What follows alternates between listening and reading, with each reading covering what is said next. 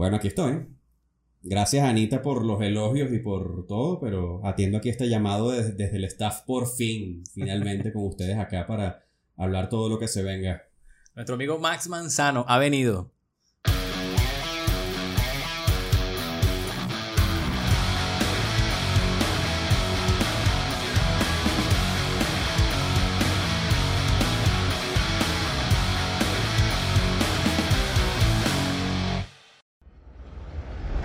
Max, hermano, bienvenido. Por fin, lo logramos. Así es, man. Costó un poquito. Y we are, costó bastante. Costó bastante. Hemos rato conversando Sí. para llegar a vernos. Sí. Pues, A veces por ti, a veces por mí, pero bueno. Pero se metió el COVID, se metió la fractura del chamo, se metieron varias cosas. Y, Infinita. pero siempre hay tiempo para conversar sobre rock, sobre un género que es bastante inmortal, entre otras cosas. y Sobre la música. Sobre Y otras música, vicisitudes, hermano. así es. Así es, hermano. Here we are. Bueno, Max Manzano, imagínate tú, guitarrista, curador musical, productor, locutor y en- entre muchas otras cosas más. ¿Cómo, ¿Cómo empezó esa historia de Max Manzano? Tú empiezas por. Empiezas tocando guitarra, ¿no? Sí, a ver, depende. Mi primera conexión con la música desde chiquito es, para los que me cuentan, bueno, me comentaba mi padre, que en paz descanse, y mi madre, eh, fue un tema eh, de Alphaville, Big in Japan. Fue como mi primera conexión con la música. ¿Qué edad? Seis meses. Joder. Ocho meses. ¿Qué es eso, Pero, pero que sí, saltando en el corral con la canción con el ritmo de fondo.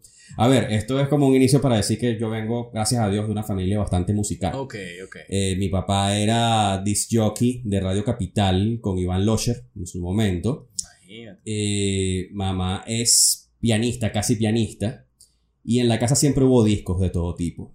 En la casa papá era como más pesadito, mamá era más popcita, más pop rock. Papá era más eh, Led Zeppelin, Rolling Stones, eh, Grand Funk, Deep Purple, Cream. Evidentemente, de Cream pasó a Eric Clapton, que siempre fue su ídolo. Eh, Creedence Clearwater, Clearwater Revival. eh, Yes. eh, Rio Speedwagon. Black Sabbath. Eh, esos eran como que los discos que siempre nos rodeaban. Y yo le entré al rock por mi papá con cuatro vinilos de Queen. Sobre todo con A, Night at the Opera. Empezaste bien. Sí, porque a ver, yo después de todo este rollo de que crecía con el pop que sonaba en el momento, con la música, digamos, pop electrónico o música electrónica de los 80, que fue, que fue bastante Claro. bonita. Claro. Este, bueno, con toda esa época de Ajá, eh, Baltimora, Depeche Mode, etc. Yo después le entré por mi hermano mayor al house music. Y en ese momento fue mi primer contacto con la Mega en 1989 o 90, en un programa que se llamaba Condición para grabar. Y grabamos los cassettes Carajo. con programas que era un hilo de pura changa en ese momento, ¿no? Pero tú eras un carajito en ese momento. Sí, pero venía de una familia que ya era muy musical. Claro, Entonces, cuando tú naces en una familia donde hay música, desde que estás en el corral, pues evidentemente absorbes todo eso. Pero eh, después yo tuve un ídolo a mis 5, 6 años, que era Michael Jackson. Bueno. La, este, la película Moonwalker a mí me, me marcó muchísimo. Palazo en la- el cráneo. palazo y sobre todo me llamó la atención la canción Smooth Criminal, que Claro. sonaba muy metalera, la canción más rockera de Michael Jackson. Por Dios, claro. Y después de eso es que yo conozco Queen. Con el Queen fue que le entré al rock.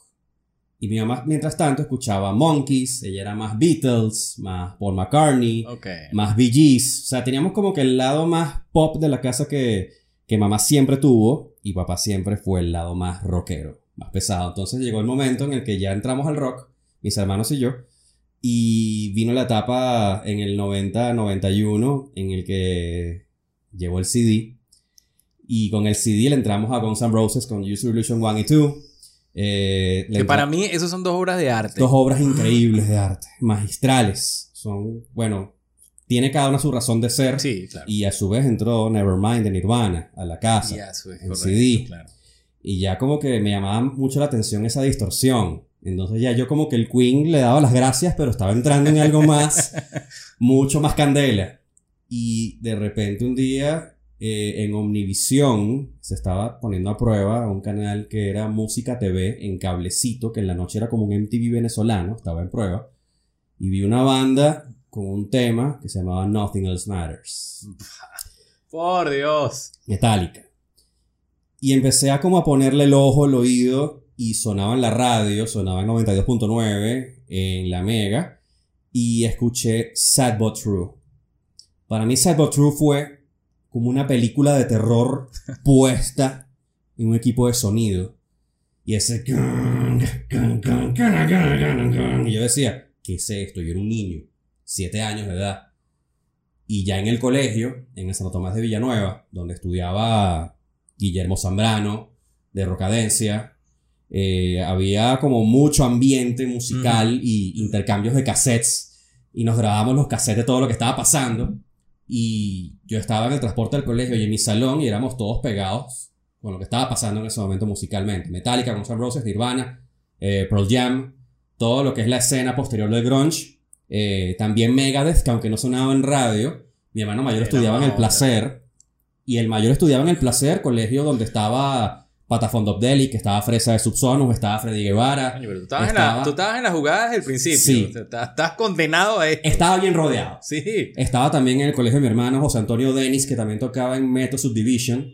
Entonces todos ellos iban para la casa, entonces éramos como que dos generaciones, porque estaba Claro. la generación de mi hermano mayor, que tenía todos sus panas que te cambiaban discos de Iron Maiden, de Def Leppard, de Motley Crue, de Meat Love, de Suffocation. Y estaba mi generación que también venía con todo lo demás, y también la de mi hermano menor también venía con otra generación. Entonces teníamos como un intercambio bastante sabroso entre los hermanos musicalmente con todo lo que estaba pasando. Entonces, por ahí fue como mi, mi primer contacto como escucha con la música. Ahora, como músico, año 97, 90 y, no, 95, 96, eh, yo conozco a Bernardo Rizquez.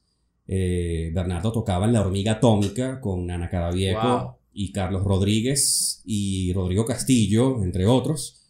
Y Bernardo después tocaba que sí en Different Fountains y estábamos en un plan vacacional Bernie tenía en ese momento 12 años, yo tenía 11 años. Y nos echamos un jamming con el Unplugged de Nirvana. Él se sabía las canciones tocando y yo las cantaba con él en ese plan vacacional. Fue como mi primer jamming a los 10 años, 11 años se puede decir. Ya Bernardo tocaba un kilo. Y en mi colegio, Tomás Pulido, que después tocaba conmigo en una banda que se llama Limen, eh, que fue mi primera banda oficial, era un prodigio. Lo leí en tu, en tu hoja de vida extensa. Así. Bueno, Tomás Pulido era como el prodigio de, de la guitarra clásica y él tocaba así Antonio Lauro, Alirio Díaz Ok, claro. En, en los Lo recreos, lo clásico, pero también tocaba Megadeth y, y de repente llegaba y Ya estaba tocaba, envenenado. ya. tocaba Holy Wars y yo decía, chamo, yo quiero hacer eso. Claro. Y más o menos como en el 97, 98 que empecé con la guitarra. En una escuela que se llamaba Do Re Mi. Y en ese momento, eh, yo duré como seis meses en esa escuela. Y seguí por mi cuenta. Eh, y me enseñaron tres acordes. Me acuerdo que me enseñaron el Re mayor, La mayor y Sol mayor. Y como que ya uno asociaba las canciones. Y yo decía, "Este- este- esto se parece a Used to Lover de Guns N' Roses. Y empezábamos todos a tocar. Y el profesor se daba cuenta que éramos todos rockeros. Entonces Claro. decía, tripeo mucho esta clase. Y además que él te quería dar ese perfil. Como que la teoría, lo clásico, pero también nos divertimos con el rock. pues. Ok. Entonces, yo creo que después en ese momento en bachillerato, sobre todo en San Tomás de Villanueva, en el colegio, eh, fue cuando todos empezamos como a hacer jammings en los recreos, llevábamos las guitarras acústicas y nos mostrábamos que nos habíamos sacado todo. Ya había una movida en Ah, el colegio exacto. inevitable. Ya había como una escena en el colegio donde mucha gente tocaba guitarra, ya había un baterista, ya habían bajistas, ya habían de todo. Y agarrábamos los instrumentos de la iglesia de San Tomás de Villanueva y nos metíamos en la sala pastoral a tocar rock. ¿Qué tal? Y locura. ¡Ah! Y sí. Anticristo. Nos metimos en bastantes problemas porque escuchaban que Me estábamos metidos y estábamos dándole, y estábamos fiebrudos por querer tocar algo. Entonces yo creo que yo vengo de un colegio y de, y de, y de una casa donde siempre la música estuvo presente. Y, y bueno, ya en el año 90 y qué, 91, 92, fue mi primer contacto con el rock venezolano. Bajando para La Guaira, recuerdo, con mi padre también, escuchábamos en la radio eh, Sentimiento Muerto, Zapato 3, sonaba en la radio Pantaletas Negras, sonaba Uñas Claro. Asesinas. Me acuerdo que Uñas Asesinas a mí me impactó mucho la versión que hace Zapato 3 de Seguridad Nacional, porque la escuché en una promo de un concierto de Soda Stereo, de una gira de Soda Stereo que se estaba haciendo en Venezuela. Entonces decía, y por Venezuela, Zapato 3. Y sonaba el coro de Uñas Asesinas, y yo decía, eso es venezolano. No sé, como que Wow. ahí tenías como el contacto que también se hacían con esas, esas cosas acá y las tenías como más de cerca. Y también con Infecto de Afecto, Sentimiento Muerto, escuchaban la radio a la hora justa y Estírame el Tiempo. Después de eso vino Caramelos de Cianuro yo tuve mi primer repro en el año 92-93, por ahí, y lo tenía en la mesa de noche. Y escuchaba la radio y me acuerdo que escuché Tu mamá te va a pegar, que estaba rotando con cuentos para adultos, con caramelos de cianuro. Y era como la canción que a los padres les daba miedo que los chamos cantaran, ¿no? Porque tú veías que tu chamo estaba metido en el carro atrás, chiquitico, con 8 años, y decía. no, decía, meto la cabeza dentro de la poseta, bajo la palanca y pongo el mundo a dar vueltas. Sí. Y se quedan como que, ¿qué está pasando con esta generación, no? Todo se fue al carajo. No llega exacto, Bad Bunny. No sabían lo que venía. Exactamente, como que en ese momento ya estaban impactados de qué pasaba con esa generación. Y después de eso, pues uno se estaba alimentando de todo lo que estaba pasando, eh, bueno, con todas las bandas que venían. Iron Maiden vino dos fechas. Sí. Entonces tú veías la gente de bachillerato que había ido para el concierto las dos noches. No, y vino Eh, Guns N' Roses. Vino Guns N' Roses vino- también. Este, vino Roxette en su momento.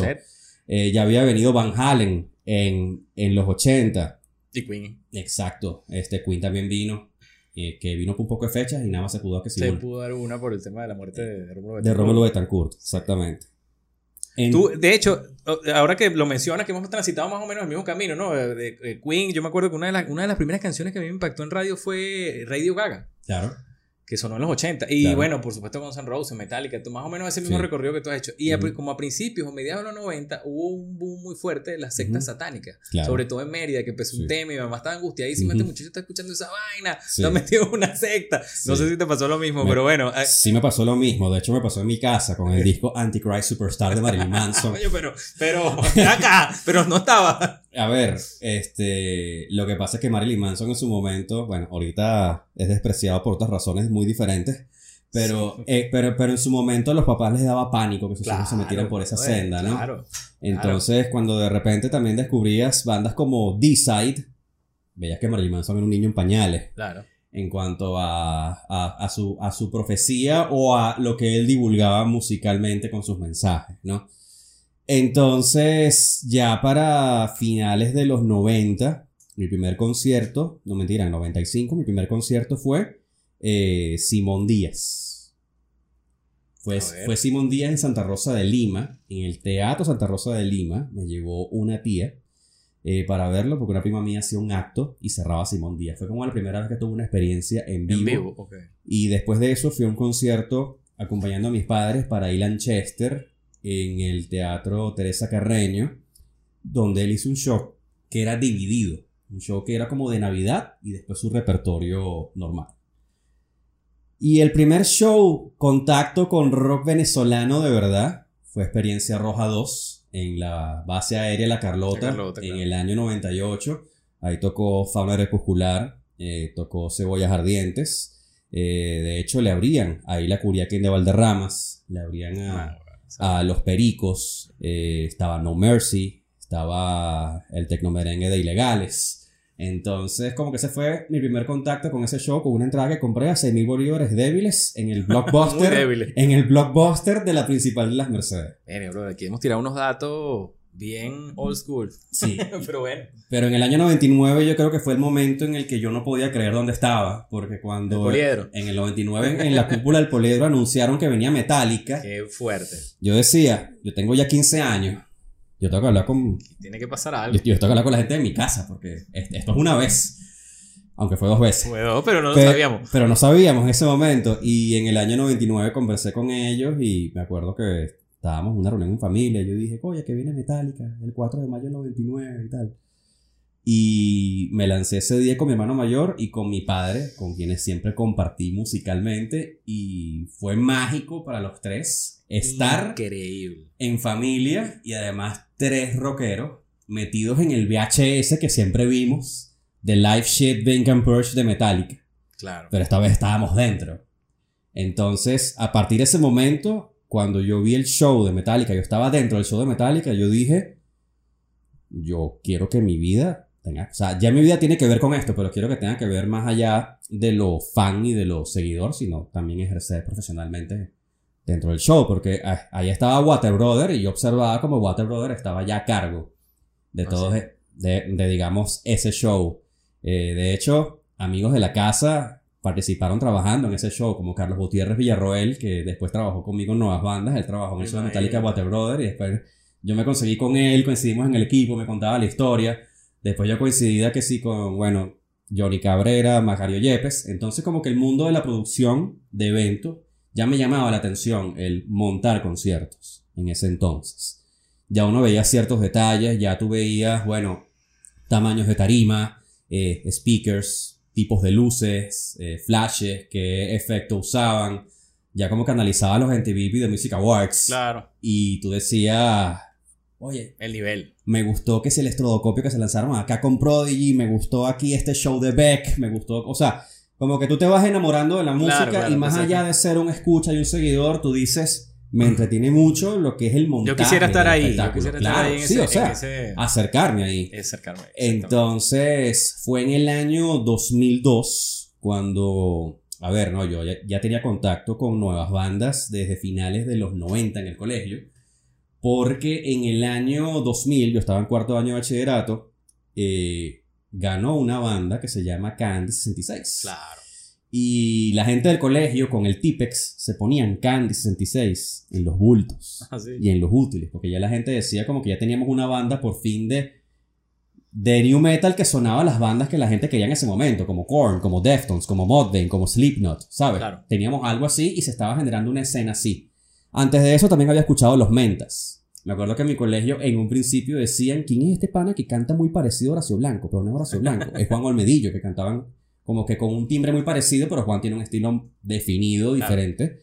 Pero en Ah, ese momento, género, obviamente. pero, pero, pero en ese momento, eh, como que ya te llegaba lo que estaba ocurriendo. Me acuerdo que también en la novena de Caracas de 92.9 ya estaba pegada la nave que iba a tocar en ese show.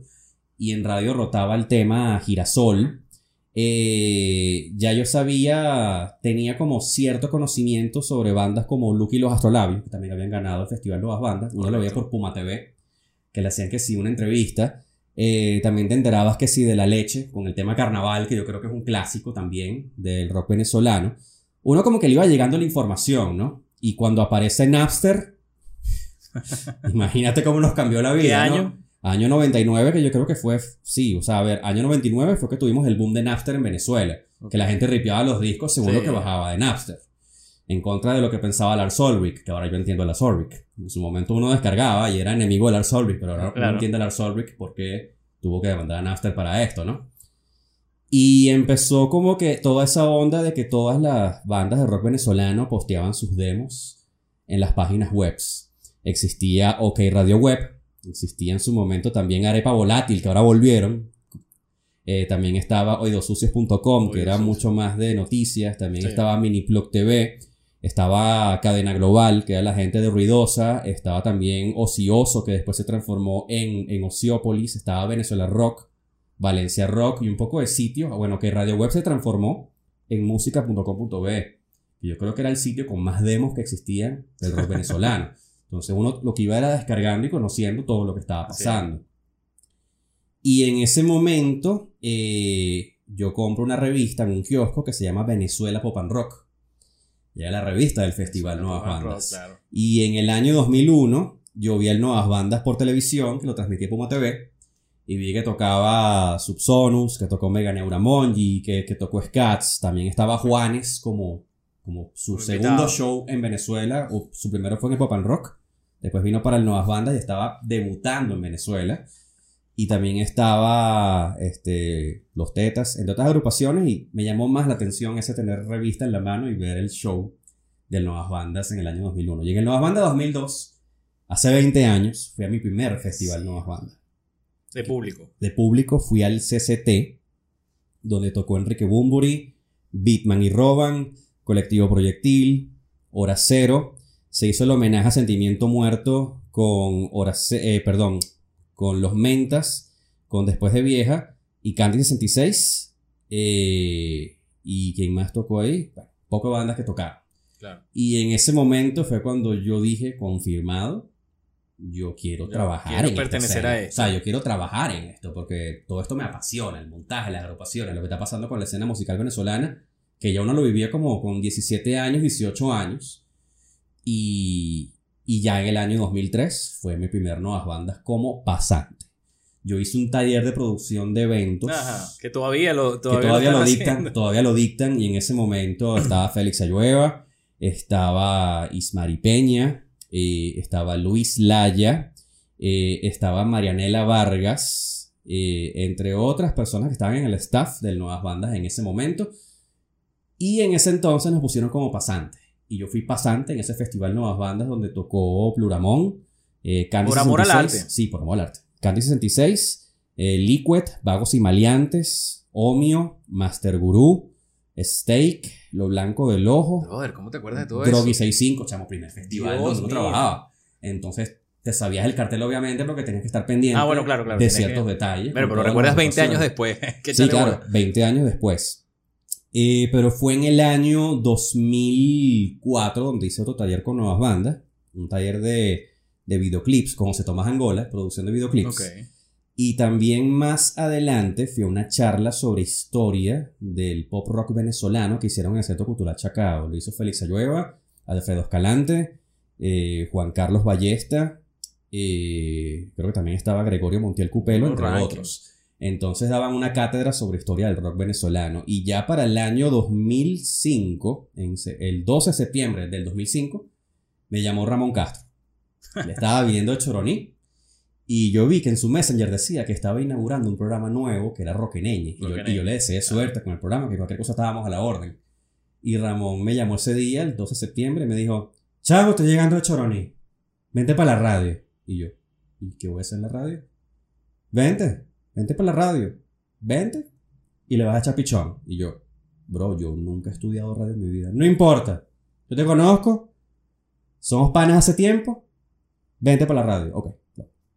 Fui para la Ah, tú eras pana de Ramón de otro yo ámbito. conocí a Ramón de la escena New Metal. Ok. Este, porque yo trabajaba con Subsonus. Sí, porque Ramón se daba duro. Tú tocabas con Yo Subsonic. tocaba con Subsonus y en ese momento estaba lo que es la escena New Metal caraqueño o venezolana, que era Candy 66, eh, Después de Vieja, Liquid, Subsonus, Morky Claw, Caravan, Aines, Toxic Hoffman, entre otras agrupaciones que también estaban.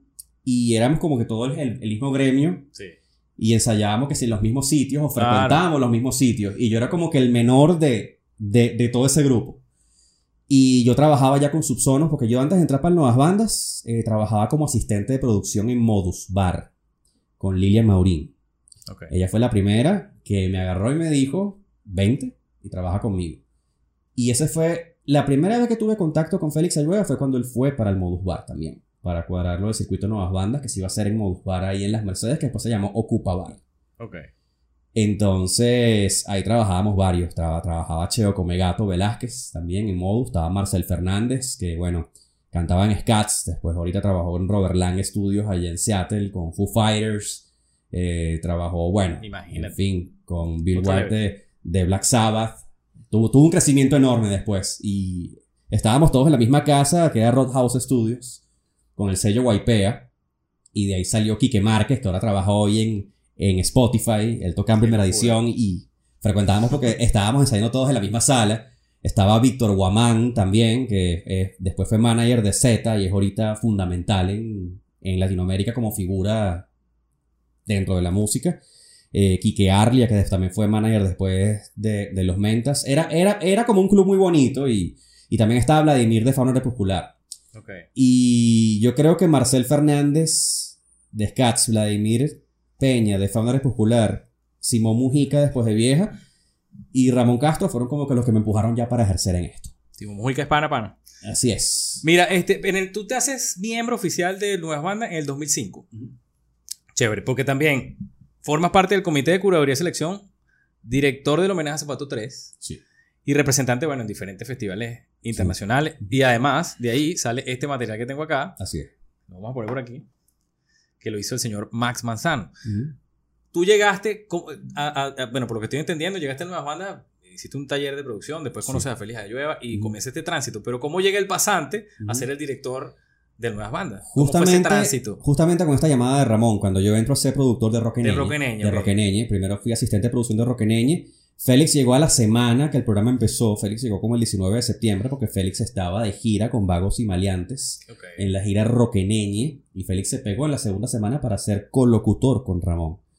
Y cuando Félix y yo nos encontramos en la radio, Félix dice, por fin, muchachos, ya estamos en el mismo sitio. O sea, como que ya estaba, ya como que habíamos conversado y hablado y finalmente como que ya estábamos en, en, el, en el mismo staff oficialmente, ¿no? Y fue en ese entonces cuando ya para el Nuevas Bandas 2006, eh, ya, ya yo formaba parte de lo que es el Festival Nuevas Bandas. Y en ese festival, pues, me encantó que había una obsesión bastante bonita por la curaduría y selección del cartel. Y yo me pegué también en esa obsesión, en esa selección con ellos. Y fue cuando este, empezamos a través de Roque Niña a recibir más material de lo que recibían Nuevas Bandas en su momento. Si bien existía fabricado acá, que lo tenía Félix Ayueva en su momento, Sí. eh, ya con Roque Niña teníamos una ventana como más fija diaria para saber que podía venir para el Nuevas Bandas. Y de esa forma llegó, por ejemplo, Vinilo Versus. Vinilo Versus nos mandó No poca cosa. este, su demo y ya los teníamos puestos en la mira. En su momento, ellos, como dice Rodrigo, ellos jugaban a la bandita, pero eh, después ellos entendieron el negocio y se metieron más profesionales cuando la gente empezó a tener un impacto, recibía ese impacto de lo que Vinilo Versus estaba haciendo. Entonces fue a partir de ese momento, del Nuevas Bandas 2006. En el Nuevas Bandas 2007 no hubo festival, Fue la Eh, primera vez que no hubo fue la festival. primera vez que no hubo festival. Ya Félix sé que pasó por acá y creo que comentó al respecto de, de, de por qué no hubo festival Nuevas Bandas 2007. Cualquier cosa busquen por acá.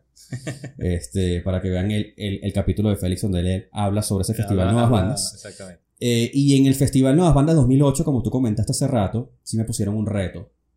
Un reto muy bonito. Eh, yo comenté en esa reunión de producción del festival, yo dije, chamo, ya se hizo un homenaje a Sentimiento Muerto.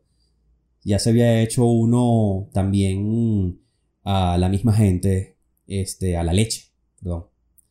Este, entonces yo decía, hay una banda que no se le ha hecho un homenaje y se lo merece, que era Zapato 3. Y en ese entonces estaba también Gelson Briseño, que él es como el sensei de todos nosotros, o de esta camada. Ok. El Sombriseño era el director general de Nuevas Bandas en ese momento y lo converso con él y con Félix Ayueva en Rock and Folk, en la Floresta. Y yo les comento eso y ya Gelson había trabajado con Zapato 3 en la gira de Zapato, las grandes, cu- cuando Zapato había abierto camino con una tecnología diferente. Claro, claro. En su En- apogeo. pues. Sí, entonces como que ellos se, se ven las caras y, y este, yo les digo, esta banda merece un homenaje. Y yo, dale carajito, pero lo vas a hacer tú. ¿Qué? ¿Qué? Sí, sí, lo vas a hacer tú. O sea, tú que tienes tan clara la idea de hacerle un homenaje a Zapato, pues, montalo tú. Dale tú. Y vamos a ponerlo como el show final del segundo día. Es tu rollo. Depende de ti. Manténnos al tanto de lo que vayas haciendo y de lo que vayas escogiendo. Y tenías plena libertad de hacer tu vaina. Plena libertad. Entonces yo dije, déjame hacerlo lo más honesto posible. Estaba Hora Cero con un disco que hacía covers del rock venezolano, donde ellos también tenían ya un tema de Zapato 3 montado, de El amor es sangre. Claro. Eh, Subsonus también tenía un tema que era de Pantaletas Negras, que también estaba rotando en radio. Metro Subdivision, banda en la que también tocó Fernando Batoni de Zapato 3, eh, habían hecho una versión de Obstinado. Entonces yo dije, aquí tengo tres temas que ya están hechos. Cabaret, donde tocaba el recordado Ismael Sauce. Claro. Y Darío Eh, Adame. Y Da- Darío Adames. Y este, bueno, panas de la casa. Eh, también estaba Augusto Cavazzini. Y los producía Diego Márquez también, de- hecho. También. Diego los producía, no Sí, sabía. Sí, Diego Márquez también este, trabajó con ellos. Duro. Y, y bueno, eh, los llamé y les dije, ustedes son zapatos 100%, en su influencia se nota. Y ellos, claro Sí, que sí. claro. ¿Qué necesitas? Eh, bueno, que toquen un tema de una, vamos a darle. Y también hay una banda en ese momento que era Alto Pana. ¿Qué tema les tocó a ellos? Mira, a Sir Cabaret les tocó Pienso perdonarte. Pienso perdonarte. Ajá. ¿Cuál es la otra banda que me ibas a mencionar? Alto Pana. Ok.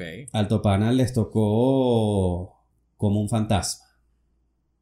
Y Alto Pana tenían un manager que era Mario Carabeo, que fue el manager de Zapato 3 en la gira Bésame y Suicídate. El que los puso a girar por todos lados y los montó con el mejor productor que en ese momento que era Durban La Verde. Entonces había como que razones justificadas para que todo esto pasara. Y una vez yo le entregué todo esto a Gelson y a Félix, eh, ellos me dijeron, falta algo. Y yo, ¿cómo que falta algo? Móntate una banda Dream Team que cierre con músicos de varias bandas contemporáneas de. Zapato 3 y que toquen dos temas más. para montar algo que no sea como que tan predecible como estas bandas que te buscaste, que ya tienen una conexión sincera con Zapato. Y ahí en ese momento, pues, Félix empezó a decirme, te voy a soplar unos cuantos para que vayas cogiendo el hilo. Juan Carlos Ballesta, lo tenemos aquí en la casa, tocaba Sonda Barnard, lo tienes como baterista y es amigo de la casa, no te va a dar ningún dolor de cabeza. Así que agarra a Juan Carlos. Y yo, ok. Y le dije, yo creo que como Tito Fierro de Pixel tocó con Zapato 3 en, allá en los 80 como guitarra de apoyo de Álvaro Segura, creo que también él debería estar. Y él me dijo, te la compro. Tito tiene que estar. Bajista. Y yo. Y Félix y yo llegamos a la conclusión de que Ángel Guanches era como el indicado para hacer el bajo ¿Con quién tocaba Ángel Guanches? La calle. Ok, la calle. Ángel tocaba en la calle. Bueno, Ángel ya también tiene ya un trayecto por Claro. varias agrupaciones también por acá. Y este también faltaba otra guitarra. Y nos buscamos a alguien de espías. Víctor Hugo Mendoza. Ok. Víctor Hugo se montó en teclado y guitarra. Pero teclado muy, muy trivial, muy, muy de arreglo. El teclado base nos buscamos al Master Eddie Cisneros. Armate un trabuco ahí, que esto Trabuco, no falla. Exacto. Este, ahí tocaba, Eddie tocaba con Bacalao Men y toca ahora también con Raguayana de vez en cuando y también, Sí. y también tocó con Caramelo de Cianuro un buen rato. Y ya teníamos como la banda armada y faltaban los vocalistas. Y en ese momento conversé con Giancarlo Oliveira de Candy y no podía, no pudo. Carlos Eduardo Reyes de Claroscuro, su timbre de voz se me hacía muy zapato y vi contemporáneo con zapato. Ensayó una vez y después me dijo, no puedo, chamo, no puedo, disculpa, tengo un compromiso. Y yo, bueno, no pudo estar.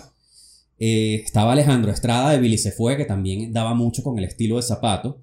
Y yo decía, falta un vocalista, tengo que montarlo ya. Y el show es la semana que viene. ¿Quién voy a montar? Juan Olmedilla. y lo hizo muy a su estilo, muy vaquero, muy, muy su onda. Y ese fue el homenaje. Y de ahí, de ese homenaje a Zapato 3, eh, ellos me dijeron, mira, y mientras las bandas se montan y, y, y se están desmontando, ¿qué vas a poner?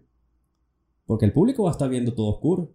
Y yo dije, hay que montar unos visuales, ¿no? Sí, hay que montar unos visuales. Ok. Fernando Batoni, Zapato 3, me comunico con él. Ya había tenido contacto con él en otras fiestas donde los vi en su local Electra, en La Lagunita, en Electro. Y... Ese local que era todo retro, que tenían Atari vaina. Exactamente. Y, y era de música electrónica. Sí. Y en ese momento yo me comunico con Fernando Batoni y Fernando eh, siente una buena vibra con este homenaje y Fernando me dice, yo te voy a prestar eh, un- unos videos para que los montes de apoyo. Entonces ya así también es como Fernando también acepta más allá de tocar en, en, en ese homenaje con Metro Division, que para él era como un homenaje a su mejor amigo que es Javier Avellaneda, primer vocalista de Zapato 3. Ok. Eh, él también se involucra un poco más en darme esos videos para digitalizarlos. Y yo dije, "Ne- necesito un editor aquí. y ahí entra en la ecuación Pericles Sánchez. Pericles Sánchez lanzaba los videos desde Tarima mientras ellos tocaban y mientras no tocaban. Y después que se acabó el show, Pericles se me acerca a Tarima y Pericles Sánchez me dice, chamo, con este material que tenemos, aquí hay un documental. Y yo, no lo había pensado. Dijo, "Sí, aquí hay un documental. Si, e- si tú te encargas de que ellos acepten ser entrevistados, con este material de archivo tenemos un documental. Y así nació Detrás de la Puerta. Detrás de la puerta. La historia documentada de Zapato 3 y fue nuestra tesis de grado.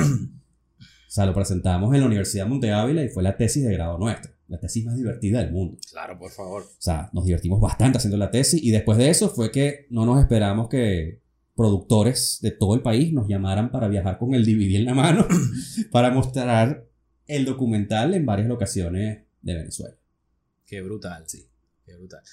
Ajá, bueno, eso, eso te tocó cuando, cuando hiciste el homenaje a Zapato, pero te repito el planteamiento. ¿Cómo llegó el muchacho pasante a ser el director general del Ah, Nueva bueno, ya va. Después de que pasamos en Nuevas Bandas 2006, 2008, 2009, 2010. Bueno, es que ya ahí, te, ya ahí con ese batazo que diste. No, ya, ya para el año 2009, Gelson Briseño, que era el director general en ese momento, me dio la coordinación de bandas nacionales, porque traíamos también bandas de afuera.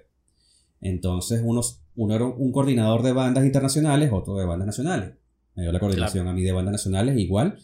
Y en el año 2010, eh, a mí me tocó trabajar en los visuales de lo que fue el show final eh, en homenaje a los 20 años de Nuevas Bandas. Entonces, ahí lo hice en conjunto con todo ese equipo que yo creo que ya estaba bastante redondito, y ese festival Nuevas Bandas, que fue el último de la Plaza de la Castellana, me tocó esa labor de trabajar directamente en ese show. En ese, ese show final lo, este, lo, lo coordinaba Ramón Castro. Y en esa edición de, de videos entre banda y banda, muy influenciado por el homenaje a Zapato 3, este, trabajamos Enano, ex Caramelos de Cianuro. Eh, Ramón Que es Castro. un duro en vainas audiovisuales. eh, también es una bestia en cuestiones audiovisuales y en ese momento daba como sus primeros pasos o sus medianos pasos. Ahorita está. Ahorita ya está en, otra liga. Y después año 2012, 2013, 2014, 2015 nos damos tan ganazos con ese país que estaba bastante complicado. Yo creo que sobre todo 2014 en adelante hacer el festival no es que era cuesta arriba, era cuesta atrás. Claro. O sea, teníamos como una rampa hacia atrás y teníamos que pegar los patines al techo para poder seguir. Entonces, ya en el año 2016, eh, Félix me dice, chamo, tienes ya tiempo acá, yo confío en ti, tenemos demasiada confianza, este, yo siento que ya es momento de que tú des un paso más allá y, y asumas la dirección general. Para mí era como algo súper grande, porque yo siempre yo viajé el sombriceño con ojos muy grandes. También en los 90, también Jumber Vera estaba como un poco encargado de eso. Y cuando Félix me dice esto, pues para mí fue un gran honor. Para mí fue algo que yo se lo agradezco hasta el día de hoy. Y desde el año 2016 oficialmente fue que eh, pude asumir un poco este rol de dirección junto al gran equipo que tuve hasta el último momento. Y te tocó, te tocó bregar una época difícil, incluso también además la pandemia, porque tú eras el director en ese momento. Sí, a ver, eh, si bien 2017, 2018 y 2019 eh, el país estaba complicado. Súper complicado. 2017 con todo lo de los estudiantes y, y- y todo esto que ocurrió y el país cada vez estaba un poco más perdido y más sumergido en crisis. eh, en la pandemia fue aprender y volver a aprender otra forma de hacer producción. Porque cuando tú incluyes Correcto. dentro de tus conciertos al tramo audiovisual, te das cuenta que es otro brazo, Es otro, que es otro universo. Exactamente. Entonces está la dirección y la producción de lo que es el concierto como tal y está el equipo que se encarga de plasmar eso a través de las cámaras. Entonces eso fue todavía más complicado aún. Eh, tuvimos que hacer varios eventos virtuales, hicimos conferencias, hicimos conciertos. eh, Y sí, hacer que la gente conectara, ¿no? Y sintiera como esa vibra que se, se- se vivía en la plaza, que sí, era muy difícil. Era, era, sí, porque a ver, cada quien tiene su forma de ver las cosas en su casa. En cambio, cuando tú tienes a la gente metida en una plaza, todos la ven con, la, con las mismas condiciones. Claro, Todos la ven con las cornetotas como están. claro, claro. Este, con el backline enfrente, con la vibra de la gente, con la conexión de todo. Era algo completamente distinto y... eh, pero eh, era lo que había, o sea, los shows virtuales era como la manera de trabajar y poder ejercer y mantener activa la agenda. A varios del equipo no les gustaba Félix, no les gustaba la parte virtual, pero... Y a, y a mí tampoco es que me matara, pero yo como que acepté que esa era la forma. Claro, eh, no había otro método. No, había otro método y igual teníamos que echar para adelante y, y pegarnos a lo que estaba pasando, porque todos los festivales internacionales, o por lo menos la mayoría de ellos, estaban viendo cómo buscar transmitir la emoción al público a través de las pantallas cuando nadie podía estar en la calle. Claro. Eso fue complicado. Y, y bueno, y generar emociones en un momento tan difícil. Además, eh, emociones positivas. Sí, así es. Pero bueno, se logró. Así. Se logró. Mira, este, bueno, aparte de Roque Neñe, que ya me dijiste que fuiste asistente de producción, luego productor también. Productor general, sí, fui seis años, del 2005 al 2011. Pero eres un tipo que tiene mucho que ver con la radio, porque además me imagino que asociado a, a la dirección de Nuevas Bandas, eras el conductor del programa Fabricado Acá. Sí, eso fue en el 2009, cuando yo me estaba graduando de comunicador social. Ok. Unión Radio y Nuevas Bandas me dicen eh, que ellos me quieren confiar fabricado acá, compartido con Félix. Entonces Félix me decía, chamo, yo estoy recién parido. Tengo una niña muy chiquita. Sí, sí. Vamos a compartir un poco lo que es el rol y la misión de llevar este programa. La acepté con, con todo el gusto.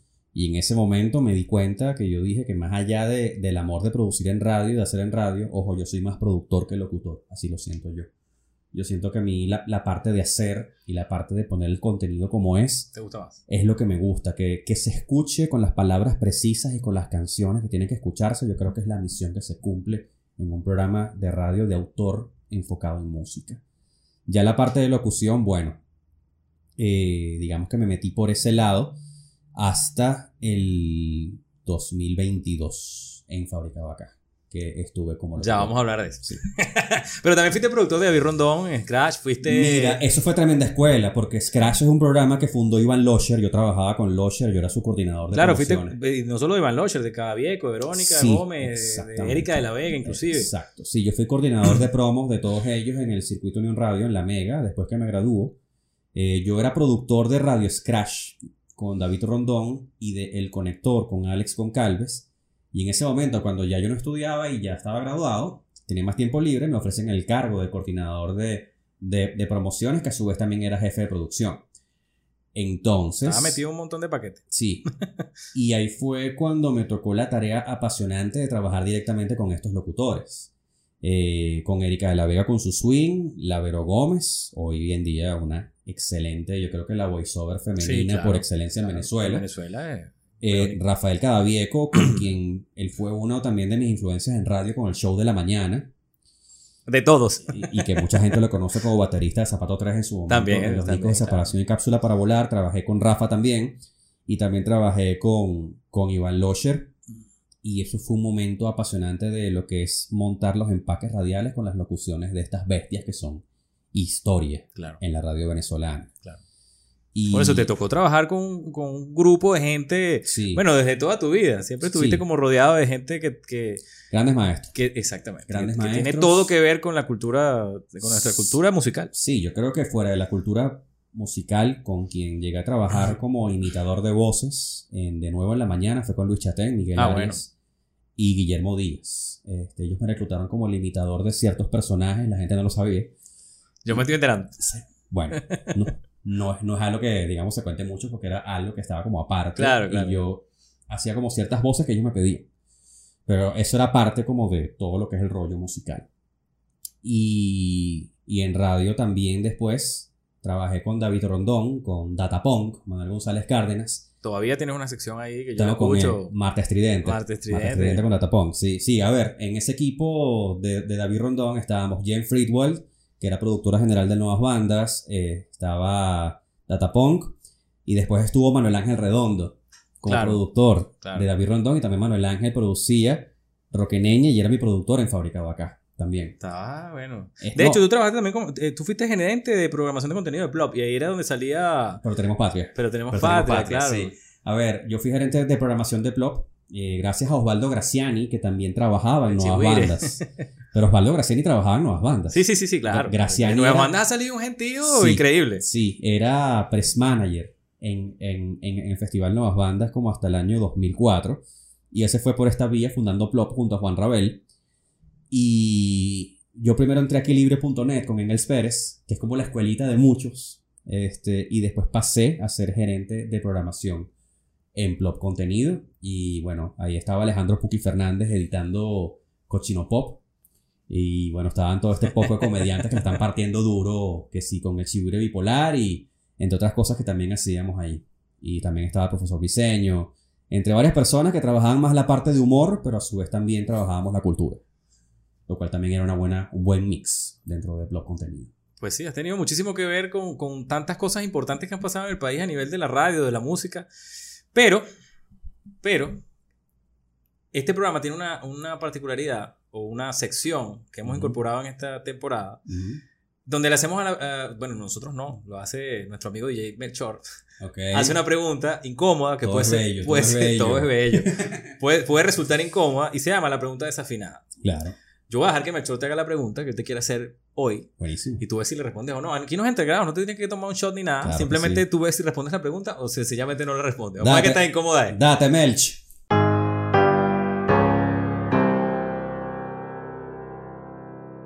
¿Qué es lo que dice el Maxi? Por acá Melchor. Bueno, yo tengo varias preguntas, ¿no? Una de ellas es, es por qué te fuiste a la Asociación de las Bandas. Varias preguntas, ¿no? ¿Por qué más nunca tocaste la guitarra, brother? ¿Por qué más nunca te dedicaste a la música como otros que sí nos dedicamos a la música? Muy bien tu trabajo de, digamos, de productor o apoyar, ¿no? Yo sigo apoyando, pero sigo tocando. Es difícil dejar de tocar, ¿no? Porque dejaste de tocar. Y eh, básicamente, pues también mi otra pregunta es, ¿qué pasó con tu documental finísimo de Sábado 3? ¿Cuándo lo vas a sacar? ¿Por qué no está en YouTube? Hay que rodar eso, mi pana, porque si no, imagínate, el de mañana o sea, hoy estamos, mañana no sabemos. Sea que, como dijo un día por ahí Choparo, hay que sacar todas esas cosas que están guardadas en el disco duro y subirlas a las plataformas. Así que, básicamente, mi pregunta para mi pana Matt Manzano, ¿ok? Váyalo. Ajá, arráncate ahí, güey. Voy de adelante para atrás. Abrazo al Melchor. Eh, mira, lo del documental de Zapato, detrás de la puerta, eh, está en trámite. Está en trámites eh, legales. La banda está completamente consona y apoyando la moción de que esto en algún momento se libere. Pero siguen pasando cosas con el documental. De hecho, lo transmitimos en pandemia. Y en ese momento, cuando transmitimos en pandemia, este, a ver, todavía tiene el carácter como de, entre comillas, inédito, en el sentido que no está guindado en, en, en ningún sitio. Pero esto pasa con varios documentales, porque están varios también en trámite. Claro, por la época, ¿no? Me imagino. la en Época- que fue hecho. Derechos, muchas cosas, muchos detalles, pero en detrás de la puerta se esperan noticias a futuro. Qué bueno, bueno. Se esperan noticias. eh, tenemos toda la intención, Pericles Sánchez y yo, de, de que esto esté en las manos de las personas, pero estamos en este momento en una en pie de una negociación con alguien para que la gente lo tenga todos los días que quiera. Qué bueno. Esperemos se dé. Ok. O- ojalá que sí. Amén que sí. ok. ¿Por qué no toqué más la guitarra? Bueno, de hecho, la última vez que toqué en vivo fue gracias a Melchor. ¿En serio? Sí. Melchor eh, McLean. a ver, Diego Márquez y Fernando Batoni eh, me invitaron a tocar de- entrada de bala En las sesiones de rock. en ¿fue? las sesiones B-Rock Yo estaba, yo estaba del libro Una idea, una idea muy obscena, escrito por Gerardo Guarache Opke. Y en ese momento se hizo un show eh, producido por Nuevas Bandas. Y Tito quería como jugar más con los solos, con los riffs, con los adornos. Ok, necesitaba un acompañante. Y Fernando Batoni me dijo, chamo, montate. montate para que Tito toque lo suyo, vente. nada. Y yo le dije, Melchor, falta una guitarra. Me dijo, "Me toma mi guitarra. Y toqué con la guitarra de Melchor. En ese ¿Qué momento tal? fue la última vez que toqué. ¿Por qué dejé la guitarra? Dejé la guitarra en el año 2010 en el Union Rock Show de la Plaza de la Castellana. Fue mi último show en vivo con Subsonos. Cuando yo estaba de guitarrista, ya yo había sido coordinador de medios de Subsonos, road manager, eh, tour manager, press manager. Y en el 2010 ellos me reclutan como otra guitarra porque ellos querían inventar también otras cosas con los, con- como digamos, con más sonidos y querían que yo los acompañase. Entonces, cuando estuve todo en el 2010 de gira, todos los fines de semana, y también trabajaba en nuevas bandas, y también trabajaba en la Mega, Coño. era un ritmo muy asesino. Claro. Yo creo que estas calvas las, las hice en ese momento porque no paraba. Entonces llegó un momento en que ya yo no me estaba... Es dedi- fácil. no, yo, a ver, yo tocaba al lado de un trabuco increíble de músicos, como Daniel Guzmán, que tocaba en Signo, que un metrónomo, eh, Leo Molina, de los mejores bajistas que ha tenido Venezuela. Estaba Felipe Gruber, con quien sufrí bastante y me enseñó muchísimo lo que es el ser bastante tight en la guitarra y preciso. Yo, yo era muy groncheto, yo, yo era muy influenciado por Cobain, muy como salga, ¿sabes? Muy alternativo. Felipe era más preciso, más Dino Casares. Entonces Felipe me enseñó la precisión y yo sufrí mucho con Felipe, pero aprendí bastante. Y todos ellos tocaban su instrumento todos los días, yo no. Yo trabajaba en radio, Claro. yo trabajaba en nuevas bandas, yo hacía otras cosas, entonces yo llegaba directo a los ensayos y a veces la guitarra tenía una semana metida y no era justo. Digamos que la fuiste dejando. La fui dejando, no, me di cuenta que entré a la banda cuando ya yo no podía ejercer de músico. Entonces, en ese momento yo dije, chamo, estos brothers están a un nivel porque se la pasan todos los días ejercitando. Yo agarro el instrumento solamente dos veces por semana. Yo creo que esto me está diciendo que tengo que hacer las cosas bien y si las voy a hacer las hago bien y yo creo que fue un buen intento y se las agradezco muchísimo, pero yo tenía que salirme de la banda para dedicarme a lo que realmente yo quería hacer Claro. que era producción de eventos, eh, periodismo musical, locución en radio y music business en general, o sea, detrás de tarima. Me bajé la tarima en ese Union Rock Show 2010. ¿Te fuiste al staff? Eh, a ver, de, de Subsonos. Eh, No, en general. Al Sí. staff, al staff digo, bueno, Al staff, a formar parte del staff del- exacto, de diferentes producciones. staff. Así es. Y ya la última, bueno, la, la primera pregunta que hizo, el por qué me fui de nuevas bandas. Pero quizás la más escabriosa. Eh, sí, o quizás la más frecuente en, en estos meses de Yo 2022. he, he ¿no? leído, he leído por ahí algunas. ah, pero bueno, yo creo que me lo digas tú. No, claro, este, bueno, mira, tal como lo he dicho en todos lados, eh, yo creo que los que más pueden entender estas situaciones son las bandas. Toda banda tiene salidas y entradas de músicos por Claro. distintas visiones, por choques. Y eso justamente es lo que estaba pasando en Nuevas Bandas, no desde ahorita, desde siempre. Félix y yo siempre tuvimos una relación en la que coincidíamos en la misión general de Nuevas Bandas, digamos de visto de a grosso modo. Los dos coincidíamos en cuál era el objetivo de Nuevas Bandas, pero en cómo hacerlo y en el desarrollo de la actividad teníamos muchos choques. Claro. Félix es una persona que aprendió de la calle desde el 91 con el Nuevas Bandas y desde antes cuando él dirigía el CELARC y trabajaba en museos y montó Encuentro en el Ruedo y montó, bueno, todo lo que fue este, toda esta escena y los shows de los insurgentes. Él aprendió de la calle. Él aprendió con los mejores alrededor y, y sigue aplicando los conocimientos que él adquirió y le ha funcionado. Y le funciona, le funciona muy bien. Yo quería meterle un poco más del siglo XXI. Eh, marketing digital, eh, campaña de intriga, Claro. campaña de despeje, panorama de anuncios.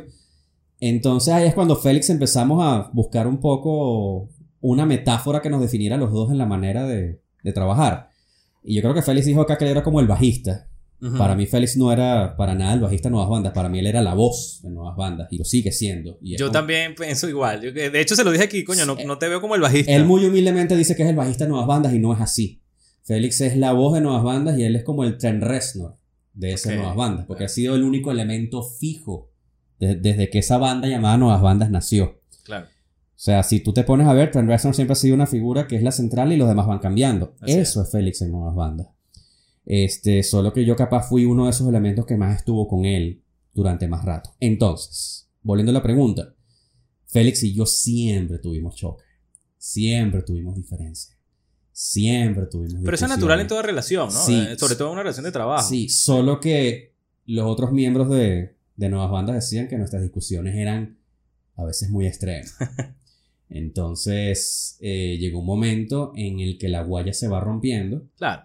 Y Félix al final del año 2021, él justamente por esas grandes diferencias que estábamos teniendo en ese regreso, posible regreso a la nueva normalidad, eh, Félix eh, y yo teníamos como maneras diferentes de desglosar la agenda o qué podíamos hacer en el nombre de nuevas bandas. Todavía a finales del 2021 la pandemia estaba con su semana radical y flexible. Y Félix, como buen punk, él quería como ya entrompar la calle. Vamos al ruedo. No importa si es semana radical o flexible, vamos a la calle igual. Yo era más conservador con el nombre de nuevas bandas. y Yo decía, somos una institución, tenemos que Claro. un poco proteger esto. Y Félix dijo, bueno, eso yo voy a hacer mis cosas, chamo.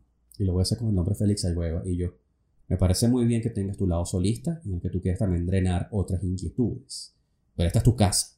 Nuevas bandas es tu casa. Entonces él dije, sí, sí, sí, nuevas bandas es mi casa. Más o menos en noviembre, diciembre, Félix le encantó tanto su lado solista que me lanzó este balde. Me voy de nuevas bandas. Y yo, ¿cómo tú te vas a ir de nuevas bandas si nuevas bandas no se puede ir de ti? O sea, nuevas bandas es para ti. Tu hijo, tu proyecto, lo pariste y para ti va a ser imposible despegarte de nuevas bandas, despegarte de esto. No, pero no importa, yo soy el bajista invitado, tú, ustedes me invitan, cuando ustedes, cuando haya show yo toco, mientras tanto yo hago mis cosas y yo, no me parece que te vayas de nuevas bandas. A mí me parece un gran error que tú te vayas de nuevas bandas cuando todavía tú eres fundamental acá. O sea, Félix es un crack haciendo la alianza con las marcas. Félix es un crack como productor ejecutivo. Eh, Félix es un duro eh, hablando, digamos, haciendo la conexión con las instituciones para el proyecto. Y él me dejaba la dirección general con mis productores, el desarrollo del proyecto. O sea, Claro. éramos un equipo de fútbol que cada uno jugaba sus Su posiciones. posición. Y a mí me parecía muy prematuro que él dijera, me voy de nuevas bandas a finales de 2021. Se lo dijo a varios medios, de hecho. Se lo dijo a, al medio de Alfredo Levín, a Rocaxis, y eso fue una de las tantas discusiones fuertes que tuve con él, porque evidentemente cuando ¿Cómo he publicado eso, yo dije, ¿cómo tú vas a decir esto, chamo? O sea, esto no es, esto no va a pasar. Y efectivamente, no pasó. Enero, febrero, él retoma su agenda solista y en marzo, él se acerca y me dice, vamos a entrompar con, el- este, con, con el Festival Nuevas Bandas. Y yo dije, aplausos de pie. Esta es tu casa. Vamos a echarle pichón. Entonces ya teníamos tanteados que si las posibles locaciones para el Festival Nuevas Bandas 2022 Y en ese regresar de feedback entre él y yo de Nuevas Bandas 2022, él se acordó de las rencillas o de los choques que él y yo teníamos y yo me acordé también de las diferencias que él y yo teníamos. Se nos había olvidado que teníamos diferencias. Y un buen día en abril, pues tuvimos una gran, gran, gran diferencia de choque y fue en ese momento donde Félix dijo, creo que es momento de que cada quien tome su camino. Y esa fue un poco, eh, esa es la verdadera historia. De, o, digamos contado sin mucho detalle de por qué ya yo no estoy en nuevas bandas. Félix en su momento dice, por la sanidad mental de ambos, porque cada quien coja, coja su rumbo. Y sí, tiene toda la razón. Yo creo que él tuvo toda razón en ese momento. Yo pasé 16 años dentro de la casa maravillosos, aprendí con los mejores. Eh, seis años como director general y para mí eso un honor. De verdad que es un súper gran honor. Pero ya en este momento ya yo estoy en otro rumbo. Estoy más metido de lleno con los proyectos de Cúsica. Sigo con la Mega. Y también vienen otras cosas en el camino. Así que apenas todavía es muy reciente. De hecho, todavía nos están preguntando Félix y a mí qué, ¿Qué pasó? ¿Qué ocurrió? ¿Qué pasó? Y eso aquí? produce que, que, que, obviamente ya no haga fabricado acá. Sí, a ver, fabricado acá eh, es un programa de la Fundación Nuevas Bandas. Y si ya yo no estoy en Nuevas Bandas. Claro, no, no, era lógico que. No tenía sentido. Claro. ¿Y qué pasa con Rocaneña? Que además fue un cierre de un Marco y todo el mundo. sí, y chao a todo el mundo. ¿Qué es, es, esto? es que ocurrió, a ver, en su momento, a finales del año pasado, Félix y yo siempre hablamos sobre supuestos negados. ¿Qué pasa si ya, yo- ya yo no estoy en fabricado acá? Yo le di mis candidatos. Yo le di tres candidatos para, para hacer locución de fabricado acá. Ya había un candidato para, su, para sustituir a Marco en Roqueneñe desde el 2019. Marco tenía ya dos años en el programa en el año 2019. Y contando de que los otros locutores predecesores eh, habían durado todos dos años, todos decíamos, bueno, ya, Marco tiene dos años. Sin embargo, lo seguía haciendo muy bien. Y todos dijimos, bueno, cuando Marco ya tenga otras inclinaciones profesionales, es cuando llamamos al siguiente para que venga, porque Marco le imprimió una energía a Roqueneñi bárbara. Sí, sí, sí, claro. Marco puso a. Roqueneñi a valer de una manera de ponerlo en la calle. Yo creo que cada locutor de Roqueneñi tuvo su, Sí, tuvo su, su magia. aporte y su magia. Estaba todos. pensando justo eso. No, no sé, no podría ubicar uno que no, que no haya hecho un tremendo trabajo. De Entonces, verdad, todos hicieron bueno. un buen trabajo y cada uno le aportó algo diferente. Claro Todo- todas, sí. las generaciones, todas las generaciones de. Pero con Marco era como que a- habían pasado en el 2022 cinco años de que Marco estaba en Roqueneñe y parecía un año. Marco incluso en, en pandemia puso a valer ese programa con conciertos virtuales. Claro, era un reto, pues. Eso. Entonces, Marco, eh, justo en mi salida, ya Marco estaba metiéndose más de lleno con AGT Live, Ok. con Aguacate. Sí. Y en ese momento ya la agenda le estaba chocando con Sí, estar ya, de ya lunes a está viernes. sumergido. ¿eh? Estaba sumergido cada vez más ahí. Entonces Sí, venían sí, más lo veo. y cada vez venían más shows presenciales. Y en ese momento es cuando Marco me dice, Coye Negro, yo también creo que ya llegó mi momento en el que yo tengo que partir. Y yo dije, bueno, pero está bien, porque la- ya la siguiente generación de Roqueneña está escogida. De hecho, ya ese locutor ya sabe que va a ser eh, Ah, sí. locutor de Roqueneña. De- ya él sabe que él es opción para nosotros. Solamente había que plantearlo a Unión Radio y que estuvies- estuviesen de acuerdo para que ese próximo locutor entrara. Yo me entero por sorpresa que Félix decidió cerrar el programa, Roqueneñe, evidentemente. Ah, fue una decisión de Félix. Yo pensé que había sido de la radio. No, no, fue de Félix. Félix decidió cerrar Roqueneñe y ese locutor evidentemente no, Oh, claro. no pudo ocupar ese puesto, ni tampoco los tres candidatos que yo tenía para fabricado acá. Yo esperaba que los dos programas siguieran eh, después de mi salida, porque yo había, yo había hablado con Félix lo de todos los candidatos, y, pero ya Félix tomó su decisión de que, creo, lo mencionó en el penúltimo programa de Roqueneña, que él viene con otros espacios radiales, Ok. dedicados a otros géneros, dedicados a otros sonidos en los cuales él está más metido ahorita y siente que es el futuro Vale. ya veremos qué tipo de géneros, ya veremos si es a gusto del consumidor de, de, de los rockeros o de otro público. Eso ya es cosa en este momento. Bueno, Félix ha demostrado tener buen ojo. Vamos a ver, Ah, vamos sí, a no, ver cómo no, le va. Félix, te- Félix siempre ha tenido un buen ojo y siempre ha estado muy bien rodeado Sí, sí. de gente que le echa bastante pichón a lo suyo y que le pone amor a lo que hace. Entonces, no tenía sentido que yo siguiese en fabricado acá, obviamente, si ya no Claro. parte de, de nuevas bandas.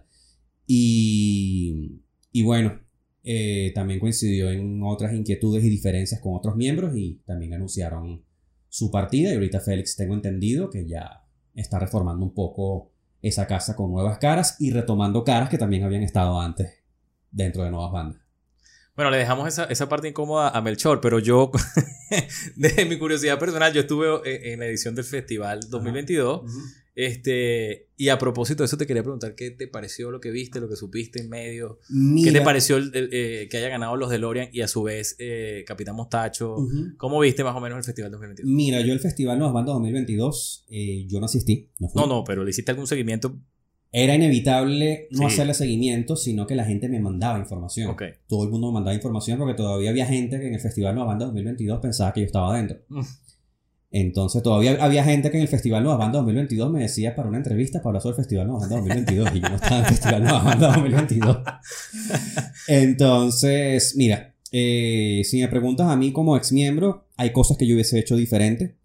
Eh, yo creo que los de Lorian habiendo participado en el Festival Nuevas Bandas 2018, que es la primera vez que de hecho una banda repite. Eh, habían repetido bandas de circuito dos veces. Casos como Liquid, que tocó en dos circuitos nuevas bandas en el festival.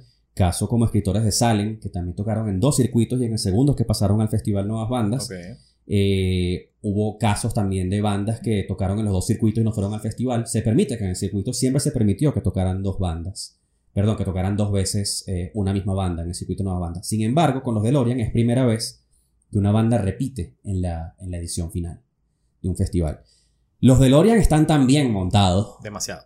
Tan redondos en este momento y tan muy, muy, muy sonido pro en comparación al 2018 que ya sonaban bien, que yo a los DeLorean los hubiese montado por múltiples razones de invitados. Yo los hubiese montado en el Teatro Chacao antes de Frailes y antes de Anaquena, también hubiese montado en el Teatro Chacao una banda como Fugados, que viene trabajando, a una banda como Escritores de Salem, que también viene trabajando, hubiese montado a Wilmer Franco, que también ganó en la última edición del Festival Nuevas Bandas 2019, eh, hubiese montado una banda como 990, o sea, hubiese montado a bandas que sé que todas hubiesen dicho que sí, y hubiese puesto el horario de, las tarimas externas empezando a las 11. Yo siempre era, y Félix me batallaba mucho a esto, de tantas discusiones, que yo metía, o digamos, el equipo este, que, yo tenía en ese momento, metíamos la máxima cantidad de bandas posibles. Y metíamos 15 bandas. Aquí creo que tocaron 9. Eh, yo hubiese apuntado a las 15, porque el horario da. Solamente había que empezar a las 11.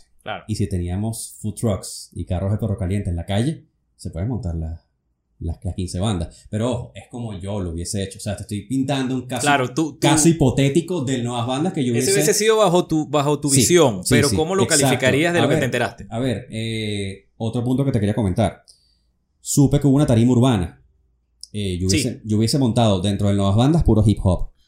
Eh, todavía el trap y el reggaetón creo que no es afín para el público rockero o alternativo. Sí, hay un pique. Hay un pique ahí y es completamente natural. Sí, claro. ¿ok? O sea, pasaba en los 80 y los 90 cuando el metalero no detestaba Technotronic, por ejemplo. Entonces yo hubiese montado solo hip hop, porque con hip hop en las nuevas bandas siempre ha ido bien, desde que se montaba Niggas Feel the Hood y desde que se montaba La Corte, y desde que se montaba Soires Nice, y desde que montamos a Cancerbero, montamos Enciclopedia en el pasado, y montamos a otras, siempre el hip hop estaba ahí. Yo hubiese montado tarimas hip hop este, dentro de lo que es la tarima urbana, solo hip hop. Eh, Además hay un festival de música urbana. Sí, exacto. También supe que hubo un detalle con la tarima punk, me llegó. Eh, como que no tengo mucho, mucha información, digamos, comprobada de qué pudo haber pasado ahí, solo sé que no tocó Gladys Cordero, que es una banda legendaria de punk. Este, y que estaba en el cartel y que cuando yo los vi yo dije, wow, qué bueno que está Gladys Cordero metido. No tocaron, ojalá puedan tocar en otro momento. Eh, eso es un poco como los comentarios en cuanto a contenido como tal. Eh, en cuanto a armatoste y dirección técnica y producción, no tengo nada que decir.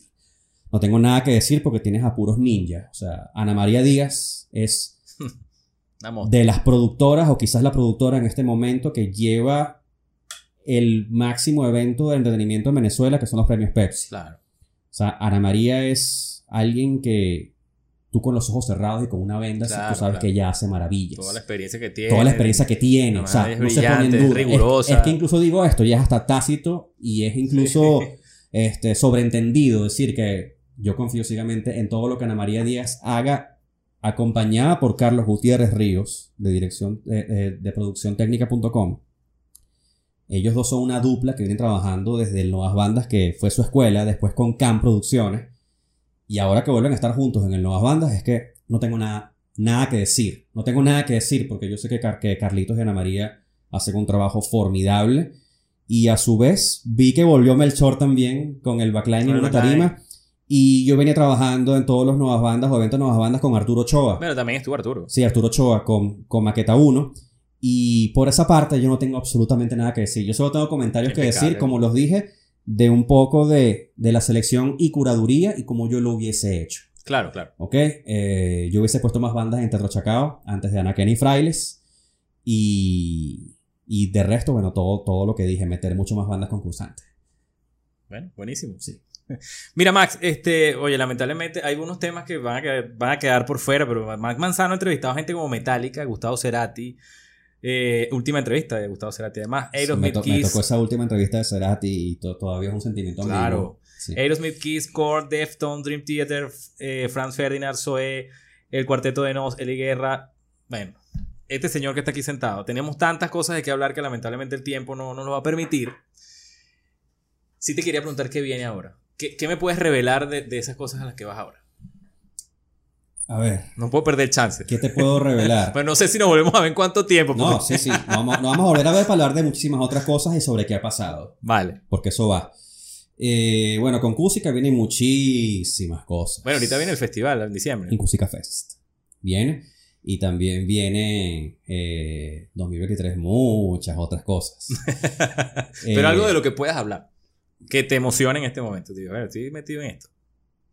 no puedes. No puedo, no puedo hablar y hay, hay códigos de oficina que se respetan. Claro, claro, claro. Hay otras oficinas que son más sueltas con la información. En este caso, yo siempre cuando uno se pone una camisa de un equipo nuevo, uno tiene que seguir los valores de, de ese club al nuevo al que estás entrando. Aunque ya yo había entrado en Cusica en el 2019, pero ahorita estoy como más metido de lleno dentro de la oficina de Cusica con un gran team, con un team de gente muy joven y un team también de gente contemporánea y gente mayor que se unen como varias generaciones para hacer cosas y eso es lo interesante. Claro, súper. Eso es lo interesante y este, bueno, más que todo en Cusica estoy como editor en jefe de, de la web, con un equipo maravilloso de redactores, community management, eh, diseño y a su vez también como asesor de proyectos. Y también estás en la Academia Pepsi. Eh, Señor, ¿Eres sí, miembro de la Academia Pepsi. Sí, Academia Pepsi desde el año 2019, también estuve una vez en el equipo de producción que Ana María Díaz me buscó para, para trabajar ahí. Y, viene eso. y bueno, vienen cosas y también cosas para radio, Qué bueno. pero tampoco bueno. puedo decir mucho. Bueno, estaremos pendientes de eso, Max, seguro que sí. Pues, Decía que es difícil hablar porque, oye, nos costó, nos costó reunirnos. Pero bueno, espero que la próxima no sea tan difícil. Así es. Max Manzano, tres preguntas que le hago a todos mis invitados para cerrar. Ok. Son preguntas generalmente complicadas para una persona melómana o músico, etcétera, pero bueno, vamos a ver, vamos a ver qué nos dice. Lánzate. Un músico que admires, Max. Uno solo. El primero que se te venga a tu mente. te lo dije que era difícil. Tú deberías preguntar un músico anglo, un músico iberoamericano y un músico venezolano. No, porque sería más fácil. Divídemela en tres. sería más fácil. James Hetfield.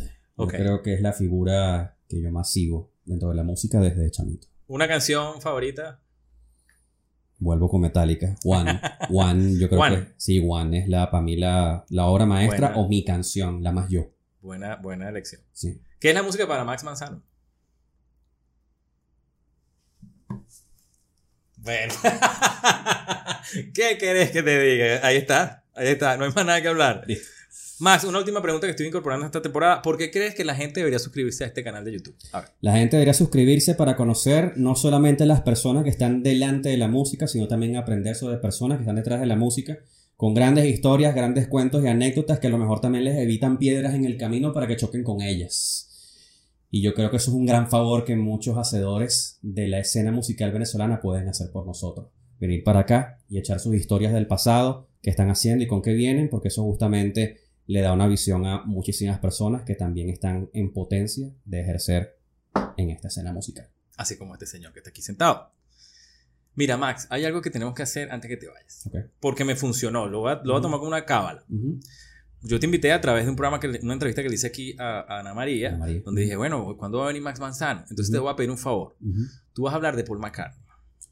Di cualquier cosa sobre Paul McCartney. Paul McCartney es uno de esos músicos que todavía está en mi wish list que tengo que ver antes de morir, antes que se muera él, porque está más viejo que yo. Paul McCartney, ¿cuándo vas a venir a desde el staff? gracias para Max. Gracias, bro. Nos vemos pronto. Muchas gracias a ustedes que nos vieron, al señor Max Manzano y a mí, esta conversación grata que tenemos que repetir.